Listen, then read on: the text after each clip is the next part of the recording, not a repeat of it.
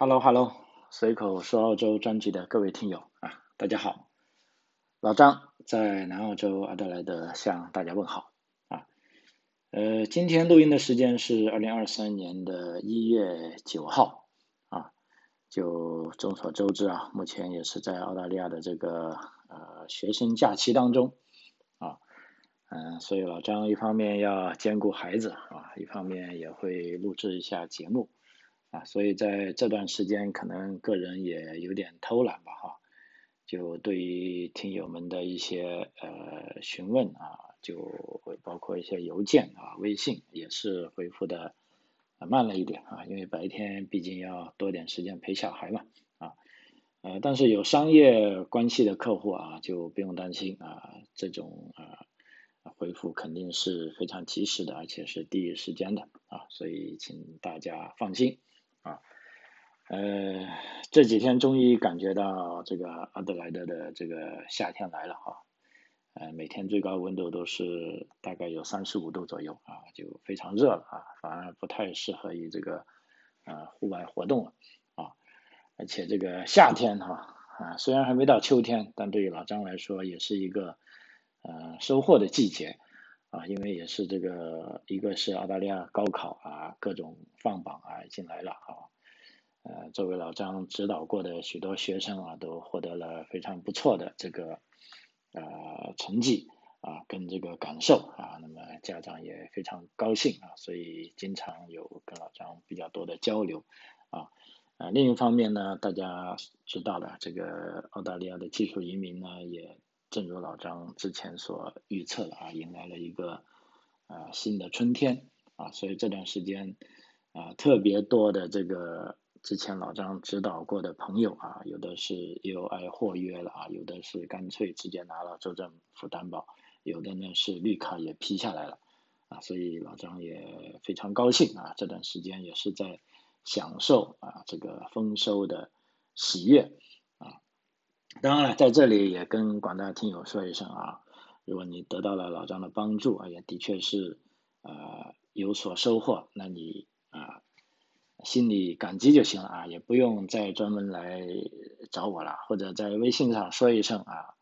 感谢就行了，也不用再啊发什么红包啊之类，因为我也不知道收不收好，也不知道啊是怎么样，因为你们找我服务啊，我已经收了费用了啊，那么之后的就。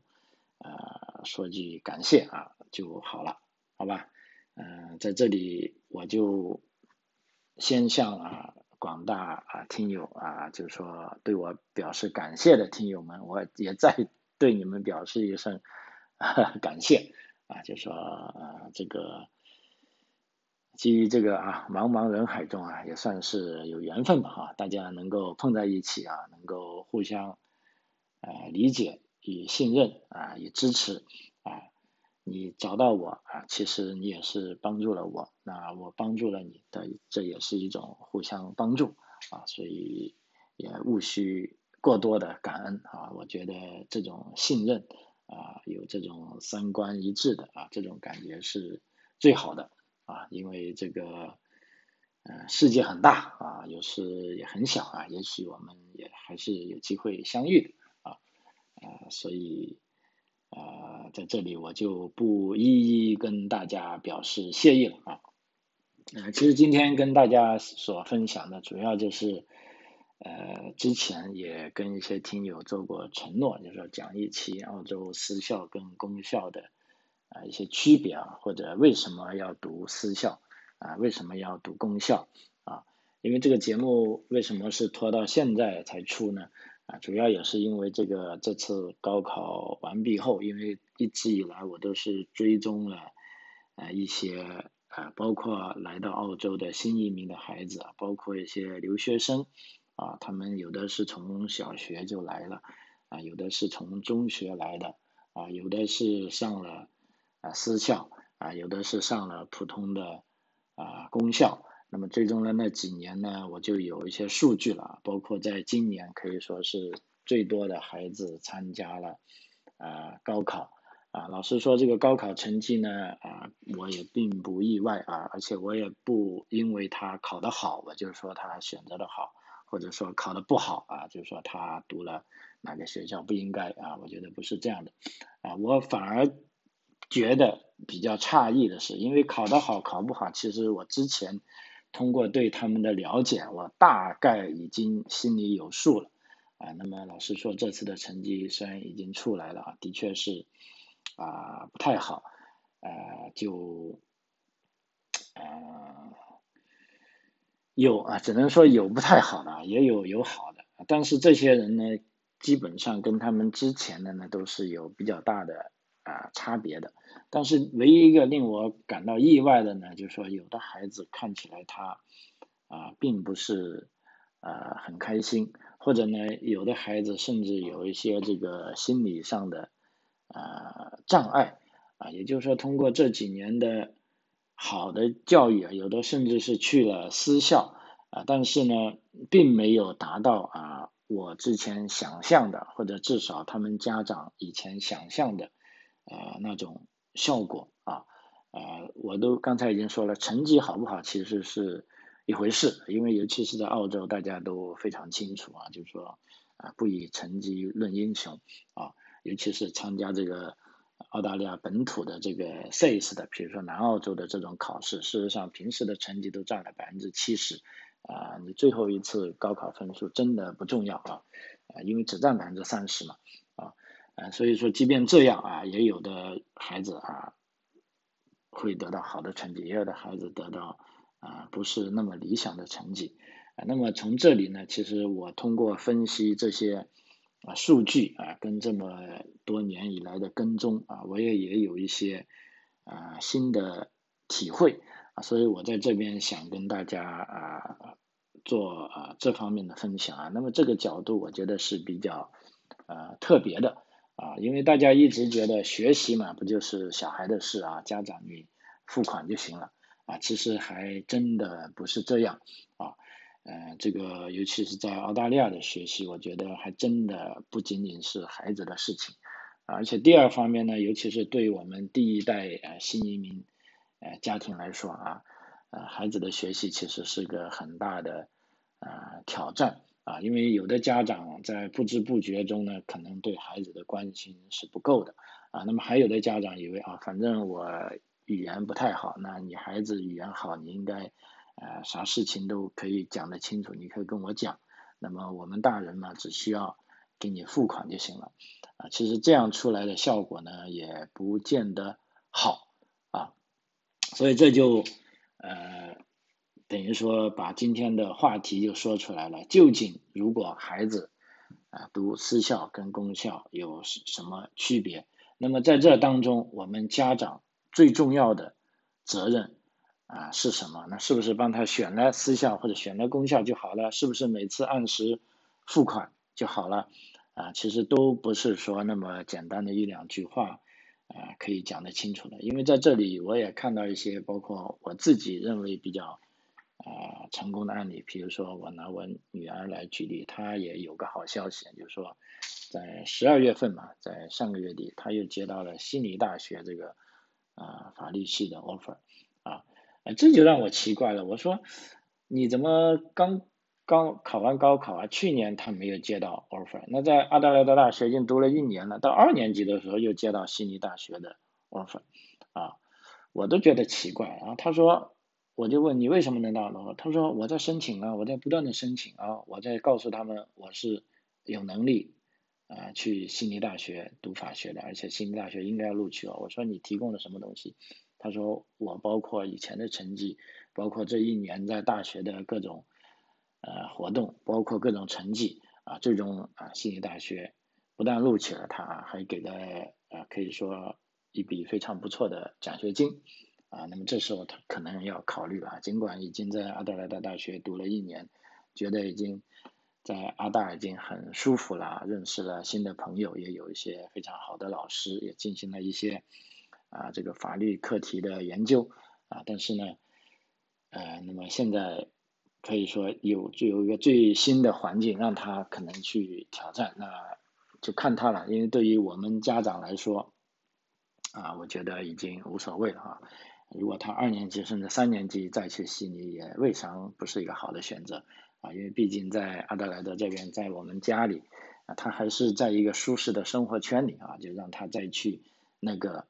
啊不熟悉的生活圈，如果他愿意接受挑衅呢，或者啊叫挑战嘛啊，就让他啊去一下也无妨啊。那么所以说，从我女儿的这些啊这么多年的这个培养经历，我也感觉到啊，如果一定要说我们培养女儿有一点点呃。成功的话，那么也的确是有一点点成功，至少我觉得他没有很叛逆啊。第二呢，他也知道啊这个生活跟学习以及对未来的重要性啊。最关键，他自己已经找到了他喜欢做的事情啊。这其实是让我呃最欣慰的啊，因为尤其像我们这个第一代新移民，待会我也会就这个话题。啊，继续说下去，就是说对这个孩子的辅导呢，其实，呃，我们是呃远远的啊，老师说不够的啊，就是说如果你单单付款啊，也还是远远不够的啊，所以这就来到了，就是说我们究竟啊应该选公校还是私校啊？这其实这个是一个非常永恒的话题啊。因为在我接触的那么多人当中，包括很多本地人，啊，的确很多有钱人、很多中产阶级啊选择了啊私立学校就读，但是也有更多的啊中产阶级，包括一部分的有钱人啊，他们认为并不需要去私校，他们反而觉得啊在这个公立学校啊可以一样享受到啊很好的资源，而且就他们认为，既然已经交了那么高额的税。那为什么不去享受啊这个公立学校提供的这些啊优质教育资源呢？啊，所以如果你让这两帮人来辩论啊，这是一个永远都大家互相没办法啊说服的一个呃论点啊，就是说各自都有各自的这个论据，而且各自都有各自啊成功的典范啊，也的确是这样。不管是目前我们可以纵览这个澳洲。啊，学术界，啊啊，商界，啊，这些著名人物啊，其中我检索了一下，大概有百分之五十五十啊，从他们读中学来说，一半是来自于啊公立学校，一半是来自于啊私立学校啊，所以从这点更加看出了啊。一个人你最终发展成什么样啊，并不是说取决于你在哪个学校啊毕业啊。那么这里呢，就回到我们的主题了，就是说你在选择私校跟公校的时候，你的这个选择的这个方向是怎么样？还有你应该以什么样的尺度啊去把握啊？那么我今天想分享的呢，就是主要是这几点，就是说我觉得这个对。一个是新移民家庭啊，包括啊我们刚从海外来到澳洲的朋友，肯定是对新生活啊充满向往。有的朋友甚至就是为了孩子的教育而移民澳洲的啊。那么你来到之后呢，究竟怎么选择呢？啊，如果选择不好呢，啊，其实真的也是一个呃巨大的坑啊。就刚才我所说的，就是说私立学校啊，不仅仅是啊钱的问题。啊，那么公立学校也不仅仅是啊这个钱的问题啊，就说这是跟你的家庭是非常密切相关的啊，也就是说每个家庭都可以根据自己不同的实际情况啊，来为自己的孩子选择什么样的学校啊，那这样呢才能让孩子的这个一个是在学习能力上，另一个非常关键的是在这个心理啊这个能力。包括啊，在这个啊，比如说这个青春期，这个小孩到高中他就进入这个青春发育期，他的迷茫啊啊，如果你选错了呢，可能对他们这种打击呢，或者对他们的影响呢，还是啊比较大的，尤其上，尤其是心理上的这种呃迷茫啊，有的时候甚至要花呃几年的时间，这孩子才能找到啊自己的这个呃发展的道路。啊，那么这样呢，对于一般人来说呢，会可能觉得就比较损失的，呃，几年的时间。但反过来说，如果你找对了啊，这个学校或者找对了这个孩子的和家庭的这种呃比较切合的这个学校，那么呢，在这方面可以啊节省啊大量的时间啊。比如说，第一个我要回答的就是说，如果选择学校啊，应该在什么时候选择啊？那么这时候呢，一般人就说啊，小学毕业了，尤其是来澳洲比较久的朋友就说，哎，小学嘛，反正啊，从学习上来说，我们都知道澳洲小学就叫做不学习啊，所以。无所谓的，就让他玩吧啊！因为无论是公立学校、私立学校啊，都在玩啊。那么在南澳呢，就以前是七年级再转到公立学校，再转到另一个学校去，无论是从公立转私立还是私立转公立啊，啊，那么一般到六年级或者七年级啊。但从老张的这个研究结果来说呢，我倒是觉得，如果你想要转学哈，啊，尤其是如果从要从这个公立学校啊转到私立学校，我觉得应该。呃，在他这个八九岁的时候，也就是说，我觉得是在三年级啊或者四年级的时候转，啊是比较关键的啊，尤其是小女孩啊，因为这个每个啊学校都是非常啊有自己的小圈子的啊，就尤其是从小读私校的孩子，我觉得更喜欢抱团，而且有点排外。啊，因为这是没办法了，这个天性使然啊，所以说，如果你想让孩子更好的融入那个环境当中，那么就应该是在他三年级啊或者更早的时候去啊，就像在本地有一些私校，有的妈妈刚怀孕怀孕的时候就去排队了啊，你想那些私校的孩子，他们是从呃 child care，也就是说从幼儿园就在一起的，一直到啊十二年级。啊，那么这个相当于差不多有十五六年在一起的时间，那这样如果真的有哥们或者姐们啊，这个友谊呢可以说是啊有作为时间作为啊这个倍数是非常啊非常牢靠的。啊，所以说你要转学的话啊就不要等到六年级了。啊，这个是很关键一个时间点。啊，如果你刚从海外过来。那很多朋友就说，哎，我先读几年公校，然后到了呃中学的时候再转过去啊。那么这不是说不啊不行，因为大部分人事实上也这么做的啊啊。但是从我自己的观察，从从我的结论来说，如果你要换一个学校啊，尤其是从这个啊公校啊转到私校，还是啊尽早一点去啊，这是一个。时间点啊，呃，而不是说要到六七年级或者觉得他上了中试啊，真正的觉得要学习了，你再去啊。事实上，你那个时候去，很有可能你已经是很难很难融入了啊。这道门槛呢，其实是呃看不见的啊。就从我自己的观察来说啊，尤其是一些中产阶级家庭的孩子去了这个一流的啊私校啊，可能是更会。啊，不习惯啊，这个非常明显啊，这是第一点啊。第二点呢，就是说你要考虑啊各个家庭的这个啊财务状况啊，其实这也是啊非常多的家庭会考虑到啊，甚至有的家庭是最看重这一点。那么在一般的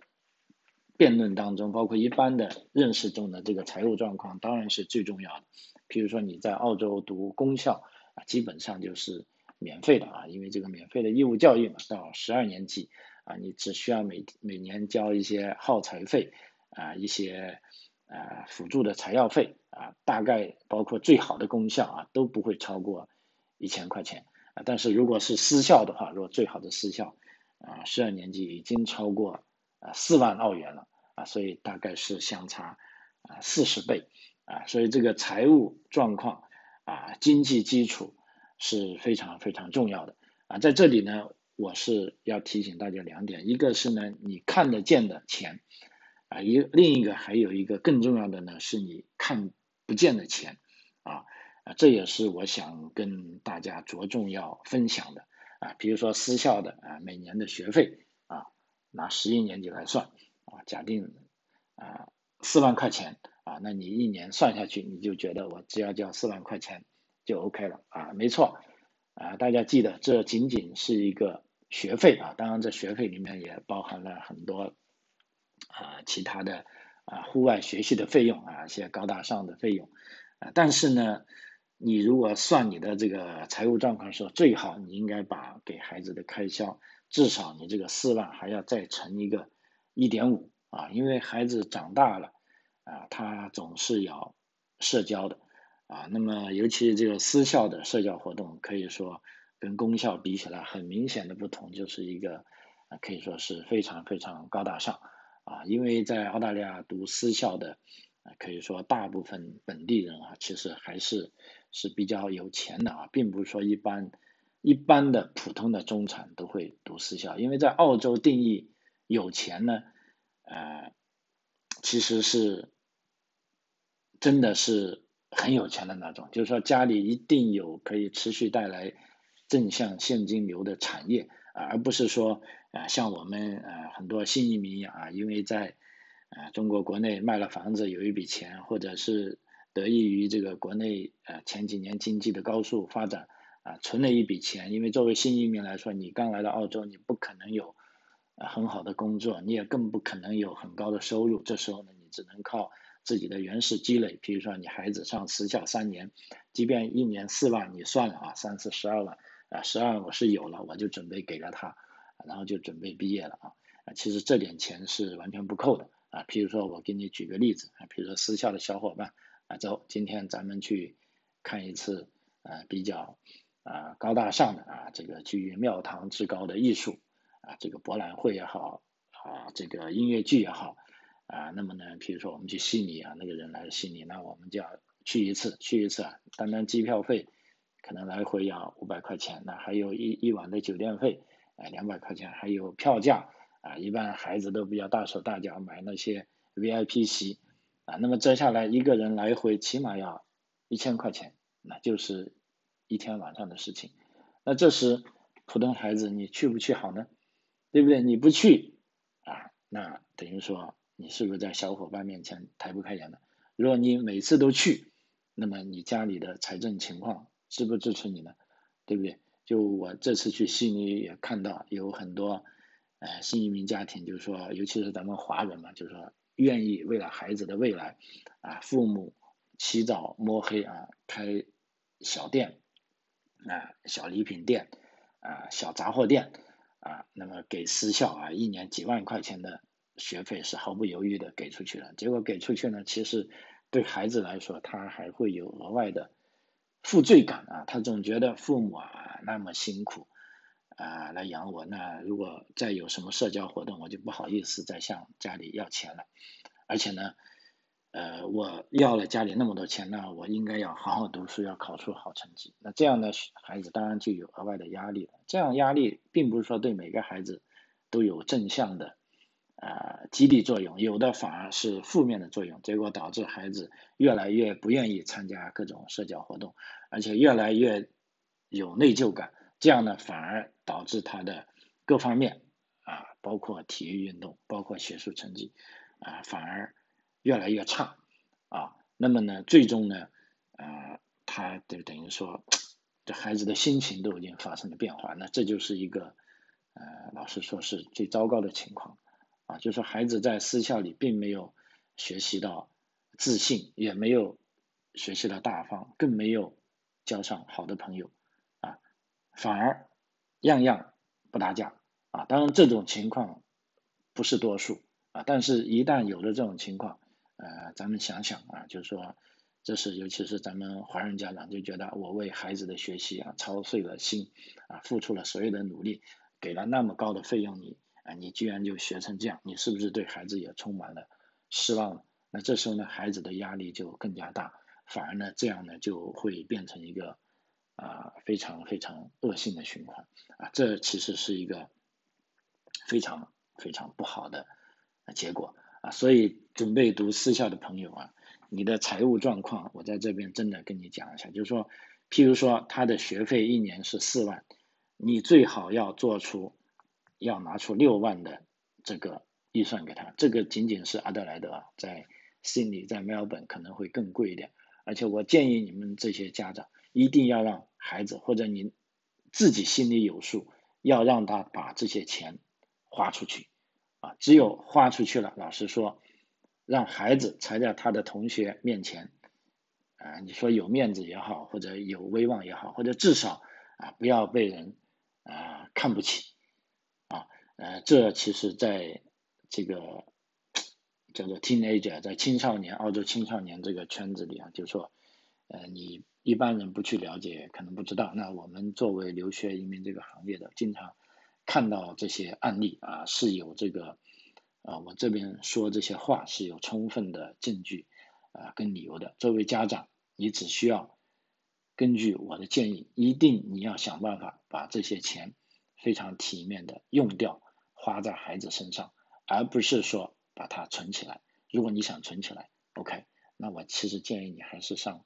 啊公校比较好啊，这个私校真的不是说啊一般人可以上的。所以在这里财务状况我。老张可能说的也很直白哈，就说，呃，对于新移民来说，要么你们夫妻俩都有很好的收入，有很好的工作，要么你就是那种商业移民性质的，就是说已经通过之前的商业运作有了原始的积累，你已经有啊百万啊至少十万八万这种预备给孩子去用的啊，这样呢你才可以才可以大胆放心的。让孩子非常自信的去上私校，啊，就说对于一般人来说啊，就说啊，当一般就像我这种人啊，真的是我想不开啊，所以你如果想不开啊，还在在为生活而打拼中，就千万不要把太多的这种对未来的啊这种幻想过多的啊寄托在孩子身上啊，这样对他们的压力。是很大啊，所以这是一个啊财政上的状况啊，这个是啊非常非常啊非常重要，是老张要强调的。呃，然后下面的呢就时间和精力的问题啊，这时候呢家长们千万不想着，千万不要想着只要赚了钱送孩子去私校，一切就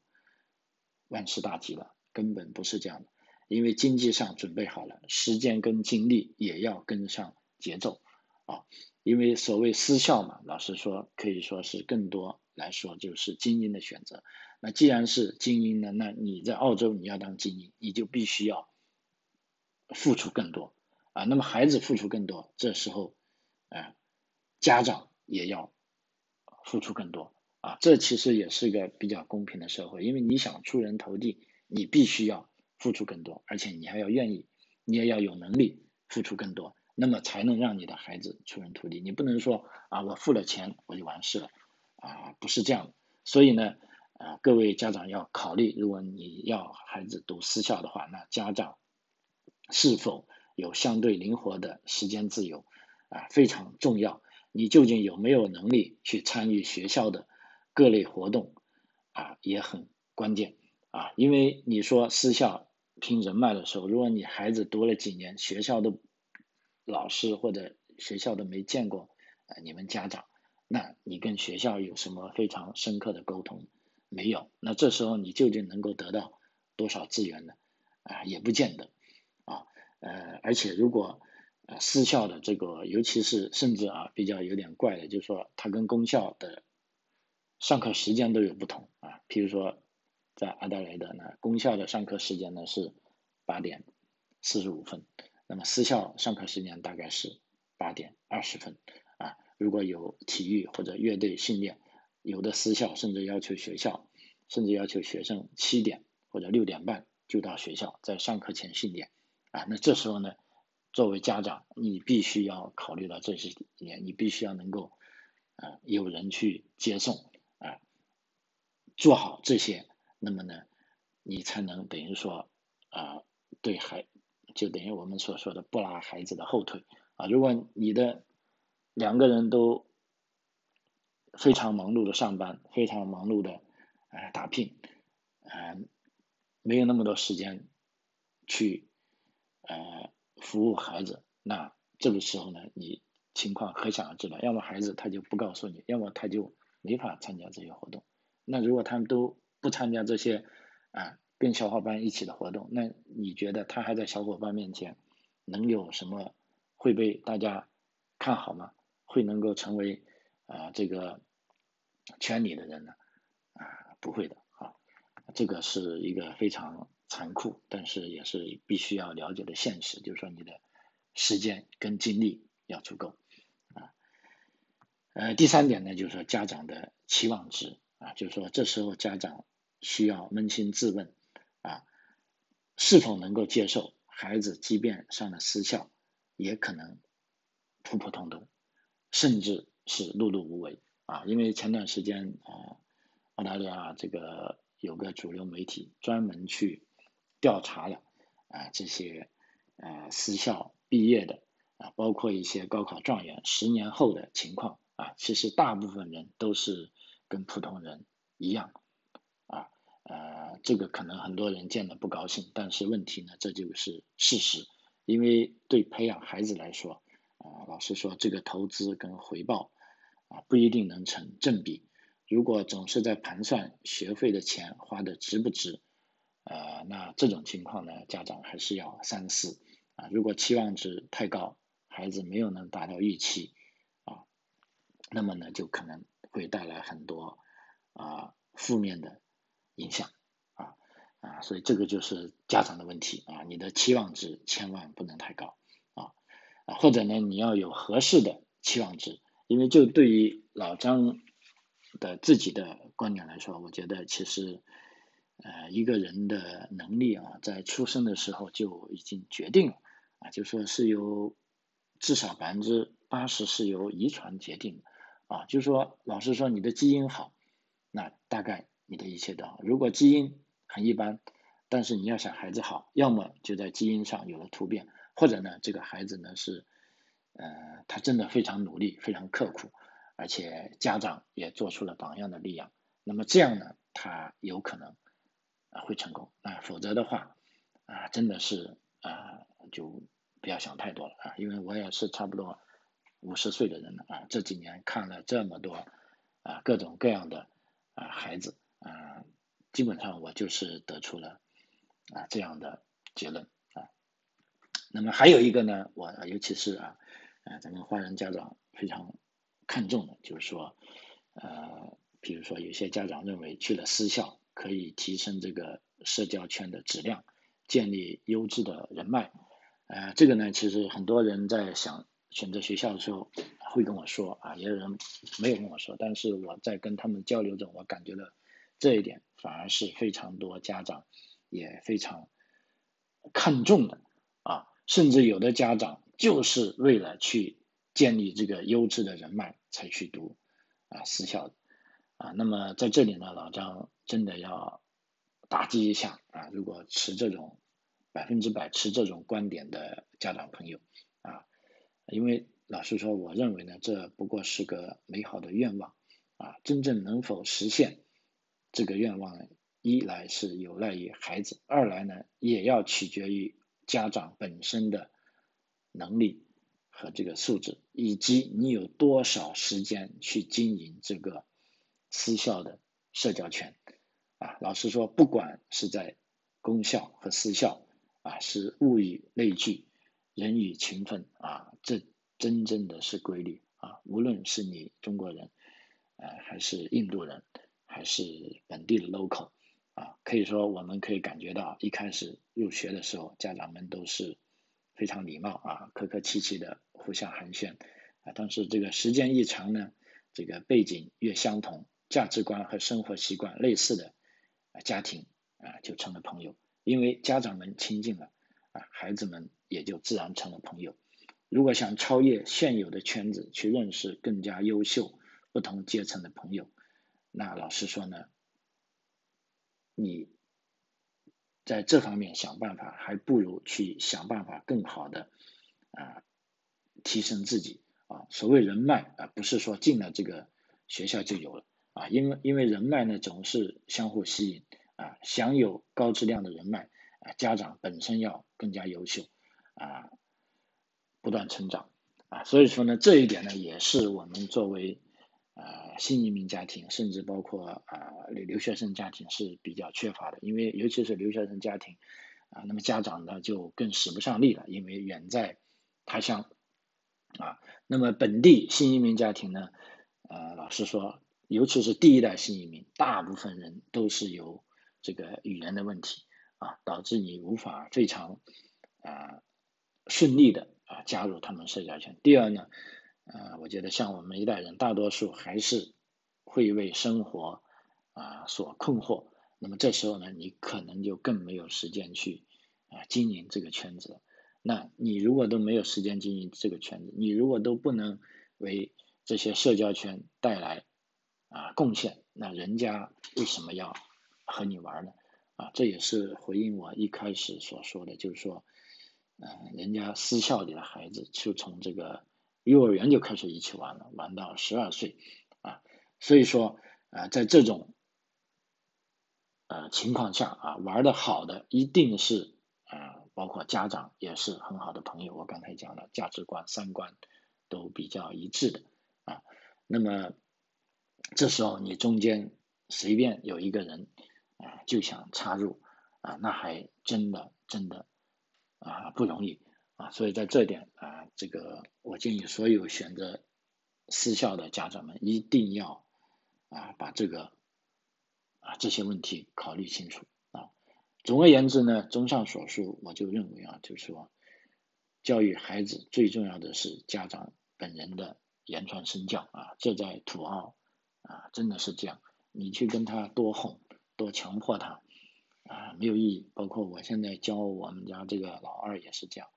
哎，你动辄他，他说你不能呵斥他，这样已经让他精神上受到创伤了，啊，啊，所以有的时候也气得我浑身发抖啊。但是反过头来呢，我也自己会反思一下，的确是有时我太急了，而且这个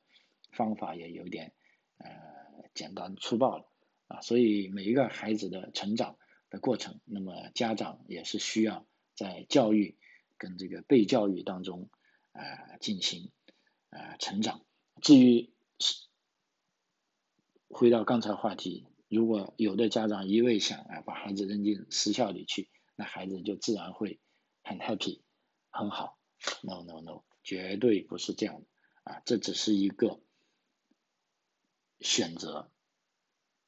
尤其是刚来到澳洲的朋友啊，最后我有一句话：如果你的经济条件还不允许啊，那不要紧，那就多花一点时间给孩子高质量的陪伴和引导啊，千万不要奢望哪个老师或者哪一所学校可以帮我们培养出一个优秀的孩子啊，不可能的啊，优秀的孩子一定都是由优秀的或者尽职的父母啊培养出来的啊，呃，这点呢。啊，大家一定要心里有数啊。好，呃，随口说澳洲啊，这一期节目就跟大家分享到这里啊，主要是关于啊选择私校的要注意的一些事项啊，希望能够对你有所帮助啊。我们下期再见，谢谢。